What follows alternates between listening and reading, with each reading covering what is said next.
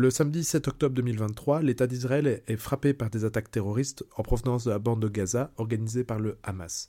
Depuis lors, la bande de Gaza a été sous blocus et on estime, en tout cas à l'heure d'enregistrer ce podcast, que parmi les options envisagées par le gouvernement de Benjamin Netanyahou et Tsahal, l'armée israélienne, se trouve notamment l'option d'entrer dans la bande de Gaza pour éradiquer le Hamas, le groupe terroriste responsable donc des attaques du samedi 7 octobre.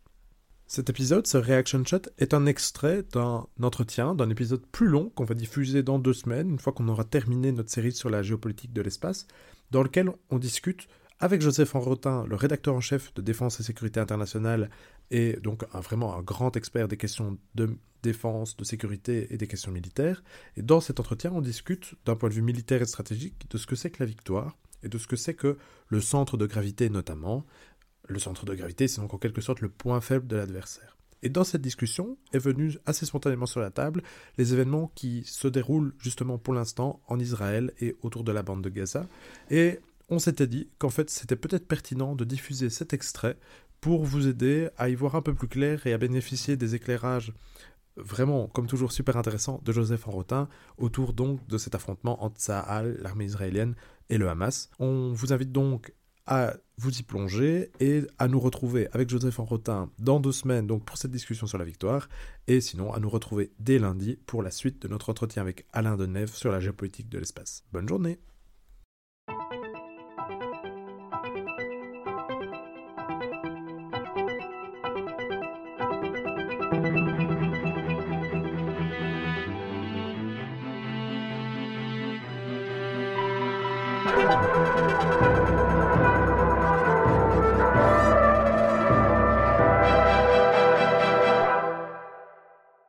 J'aimerais vous poser une Mhm. question justement là-dessus. Euh, donc, pour nos auditeurs, on enregistre cet épisode à la mi-octobre. Mhm. Il y a donc déjà eu les frappes euh, du Hamas sur Israël. Mhm. Et on va pas en parler ici, on va se recentrer après sur notre théorie et sur euh, la guerre en Ukraine. Mais la victoire, c'est discursif, c'est des perceptions, ça dépend d'un objectif fixé. Et le Premier ministre israélien a fixé un objectif qui était l'éradication du Hamas, considéré comme un groupe terroriste par l'Union européenne ou les États-Unis, au, au même rang que les autres que vous venez de citer.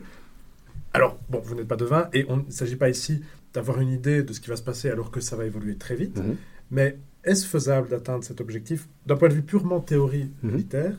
Et si oui, donc il faut identifier hein, le centre de gravité du Hamas. Mhm. Est-ce que c'est possible? Ne serait-ce que ça. On discute ici de façon tout à fait. Théorique, on revient à la théorie voilà, tout à l'heure. On est dans la théorie. On est dans la théorie. Alors oui, d'un point de vue stratégique, on peut se dire que la force finalement du, euh, du Hamas, c'est de capitaliser sur l'idée que la Palestine, enfin que Israël, la Palestine comprise au sens large, donc les territoires palestiniens De la Palestine mandataire, en fait. Voilà, Ouais. exactement. Que tout cela doit revenir aux Palestiniens et que les Israéliens doivent en sortir. En fait, pourquoi le Hamas a-t-il évolué? Simplement parce que d'autres groupes palestiniens ont eux-mêmes évolué, se sont un peu assagis, sont rentrés dans des logiques, voilà. L'OLP, l'OLP Fatah. Voilà, exactement. Euh, et donc, ben, eux reprennent finalement le flambeau de la lutte violente euh, pour atteindre cet objectif qui est un objectif d'éradication d'Israël. Voilà. Atteignable ou pas, ça c'est encore une autre question. Mhm. Néanmoins, c'est cette idéologie-là qui est mobilisatrice et fédératrice euh, des gens du Hamas, mais aussi d'un certain nombre de groupes djihad islamiques, etc., qui euh, tournent un peu au parallèle, en, en parallèle. Bon. Donc du coup, là, on a un centre de gravité qui, comme souvent dans les opérations euh, contre-irrégulières, est, est immatériel. Donc du coup, quel va être le centre de gravité, cette fois-ci, opératif, qui permet d'influer? Alors, c'est là euh, où les Romains s'empoignèrent, euh, et voilà, c'est toujours très intéressant en école de guerre de faire ce genre d'exercice parce que ça génère des débats Oui, c'est ça. Ah non, très, très riches, mais où effectivement tout le monde a l'impression de rester un petit peu sur sa faim, euh, parce que les choses ne sont jamais si, euh, si évidentes que ça, dépendent beaucoup du renseignement, renseignement que les Israéliens en l'occurrence ont eu tendance à... C'est là où le bas a semblé blessé. En tout cas. Voilà, euh, là, il regardait beaucoup plus du côté jordanien que du côté, euh, du, du côté Gaza, donc forcément à un moment donné, voilà, donc c'est, ça devient difficile d'isoler, mais en, pure théorie, on, on peut se dire que bon, déjà il y a les chefs, euh, ceux qui vont être les animateurs finalement. Euh, on peut se dire qu'il y a peut-être un certain nombre d'unités particulièrement symboliques, voilà. On peut se dire que notamment euh, les unités de, de tir de roquettes, typiquement. Mm. Euh, alors évidemment, elles ne- Il y a des échanges réguliers donc du Hamas qui tire depuis la bande de Gaza sur Israël avec ses roquettes. avec, euh, avec ces, ces- ces roquettes. Alors évidemment, elles vont pas faire plier Israël, ces roquettes, mais elles sont un symbole Elles tangible. incarnent. elles ce dont incarnent. Vous parlez là, ce sont toutes les incarnations de l'idéologie en fait. Exactement. Les chefs, les groupes, Voilà. et les armes qui symbolisent ce groupe. Tout à fait. Alors, en pure théorie, il faudrait un seul centre de gravité. Ah voilà. Alors là, ça devient évidemment très complexe de dire, ok, c'est les chefs. Alors, on peut se dire que, bah oui, une fois qu'on a tapé le grand chef, bah, il y aura un autre chef qui va devenir derrière, qui, qui va euh, venir derrière, euh, et qui ne faisait peut-être qu'attendre son heure, le couteau Pourquoi se entre couper les ongles puisqu'il repousse? Voilà, exactement. Euh, alors là, il y a, y a- y a une vieille technique qui consiste à dire plus on élimine de chefs, plus on a de chances qu'un imbécile arrive à la tête et fasse des erreurs. Un peu ce qu'on avait dit sur Poutine et l'Ukraine, hein, quelque part, euh, Oui. mutatis mutandis. Il y avait une- d'ailleurs, ce que vous dites ici me rappelle une interview incroyable de, de- de Gatekeepers, le documentaire qui a été fait en 2012 Oui. sur le Shin Bet, donc le contre-espionnage israélien, dans lequel un des anciens directeurs dit Je suis persuadé que le terrorisme est un tonneau qui a une, qui a une fin, Mhm. et que si on en élimine suffisamment, on peut arriver au bout. Est-ce que vous y croyez ou pas? Honnêtement, je pense que oui. Je pense que oui, et je pense qu'en fait, alors je, je peux certainement me, me tromper, et ce que je vais dire est particulièrement cynique, mais je pense qu'à force de souffrance, euh, les gens finissent par en avoir marre. Alors, je suis évidemment attristé de voir ce qui se passe en, dans, la bande de Gaza, en Israël, et euh, voilà, parce que humainement parlant, ce qui s'est passé est terrible. Mais, euh, et ce qui continue de se passer est terrible. Mais à côté de cela, je ne suis pas persuadé que l'ensemble des gens dans la bande de Gaza euh, soient de fervents supporters euh, de, voilà, au même titre que en 1945 euh, en Allemagne, autant énormément d'Allemands ont effectivement suivi Hitler sur la, la voie du pouvoir et ensuite se sont engagés la fleur au fusil dans, dans les opérations militaires, autant à la fin, si on a continué d'avoir des gens qui se rassemblaient dans les années 60, 70, 80, euh, d- d'anciens SS qui se rassemblaient pour Mhm. des commémorations, etc., autant un certain nombre d'Allemands, quand même, ont, ont fini par... euh, L'idéologie s'est essoufflée. Elle n'est pas morte, mais en Voilà. effet, elle s'est essoufflée. elle, s'est essoufflée petit à petit. C'est extrêmement, euh, c'est extrêmement long. On retrouve d'ailleurs toujours aujourd'hui en Allemagne oui. des, voilà, des groupes néo-nazis et, euh, et- et ainsi de suite. Donc on n'éliminera jamais totalement la volonté de certains Palestiniens d'éradiquer Israël et tous les Juifs de, euh, de la terre, parce qu'il n'y a pas que la question territoriale, il y a une vraie question antisémite aussi. Mais le tout est d'arriver au point d'inflexion où finalement la grande majorité des gens veut discuter et veut euh, et veut éviter la violence. Et là, on en revient à une question très clausewitzienne, et qui est une question qui n'a pas réellement de, réponse, parce que la nature humaine est, faite comme ça, mais euh, qui est le fait de se dire, mais est-ce qu'il ne faut pas en arriver à une montée, aux extrêmes la plus, euh, brutale qu'il soit, euh, pour qu'à un moment donné, simplement, on se rend compte de la bêtise de la chose. Euh, c'est- Ce qui est probable dans le cas du israélo-palestinien, vu le degré de haine Ouais. auquel on en arrive dans les deux côtés. Qu'on peut par exemple dire que c'était peut-être ce qui s'est passé avec les accords d'Oslo dans la foulée Mhm. de l'intifada où, où il y a eu vraiment une montée en puissance forte et la création du Hamas justement. Ouais. Cette montée des tensions a peut-être est peut-être une des explications dans cette petite bouffée d'air, ah, bah, bien qu'imparfaite. et on- on le Bien qu'imparfaite, et, voilà, 30 ans, 30 ans plus tard, on voit que, bon, bah, Oui, euh, voilà, la- mais malgré tout, c'est vrai que ça, ça a pu donner du répit, puis ben, un certain nombre d'espoirs aussi, hein, euh, comme quoi il y avait peut-être moyen, effectivement, de, euh, dans, dans certaines conditions, de- de- de- d'obtenir quelque chose, en tout cas en termes de, en termes de paix. Donc, in fine, oui, pourquoi pas, on, verra. Je suis assez curieux de voir le, le déroulement des opérations militaires, parce que concrètement, euh, si vous voulez vraiment éliminer le Hamas d'un point de vue militaire, c'est-à-dire qu'il faut rentrer Dans Gaza. dans Gaza. Alors ici, bah, les, les Israéliens ont dit, bah voilà, il- il- voilà, vous avez- X heures, 24 heures pour euh, partir vers Rafah, pour partir vers le, pour Le partir sud. vers le sud. Euh, les Égyptiens disent, non, on n'accueillera pas de, de réfugiés sur notre territoire, donc les gens ne pourront pas sortir de, de, de- de Gaza, donc ils sont, voilà, ils sont un peu euh, acculés dans, dans, dans Rafah.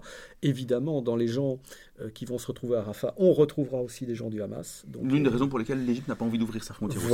Ça, quelque part, ça peut, ça peut, ça peut tout à fait se, comprendre. Alors du coup, effectivement, bah, il faut rentrer à pied et donc pas uniquement taper les maisons des, euh, des, responsables du Hamas. Bon, on ne sait pas s'ils sont dedans ou pas. hein, euh, logiquement, ils n'y sont pas. Euh, voilà, les gens du Hamas ne sont pas, sont pas idiots. Ils savent très bien que leur maison fait partie des, des premières cibles qui vont être tapées. Hein, euh, il y a quelques jours de ça, on parlait de 6000, 6000 bombes déjà, déjà tombées. Hein, donc euh, on est quand même sur des, volumes de force qui sont considérables.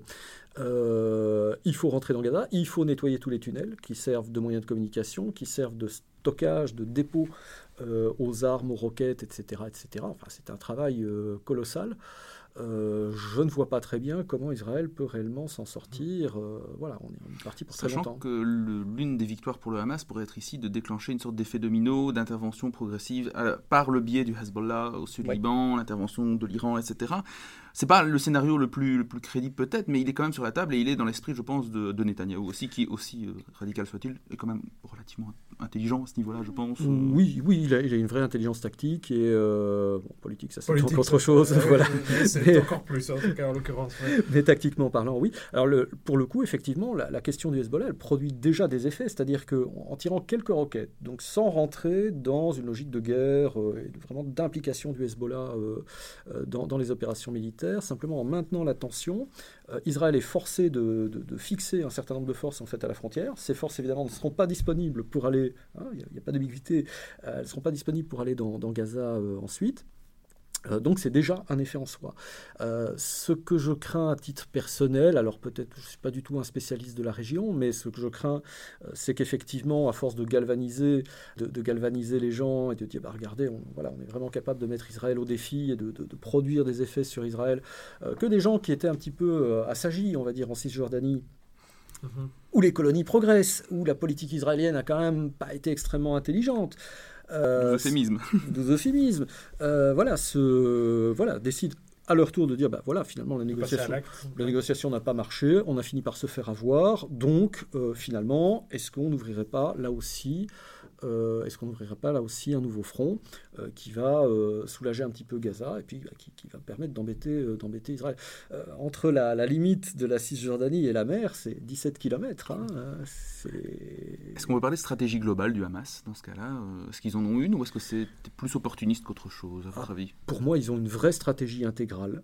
Euh, qui joue sur plein de piliers différents. Alors, il y a piliers militaires dont on a vu, euh, les, dont on a vu les effets, euh, mais ils ont une vraie stratégie économique, ils ont une vraie stratégie culturelle, ils informationnelle, ont informationnelle, absolument.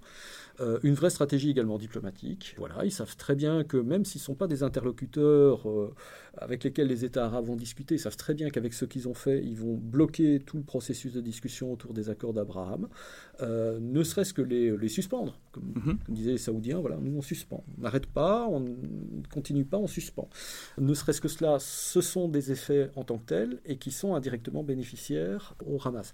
Donc l'un dans l'autre, oui, je pense qu'il a une vraie, une vraie stratégie. Et puis derrière ça, évidemment tous les corollaires logiques. Si vous avez une stratégie militaire, il faut des recrutements, il faut une formation, il faut ceci, il faut cela. Voilà, toutes ces ramifications, quelque part, euh, d'une stratégie intégrale, il les a. Voilà, chers auditeurs, la fin donc de ce Reaction Shot, qui est donc extrait d'un épisode plus large et plus long qu'on diffusera dans deux semaines, une fois notre série sur la géopolitique de l'espace clôturée.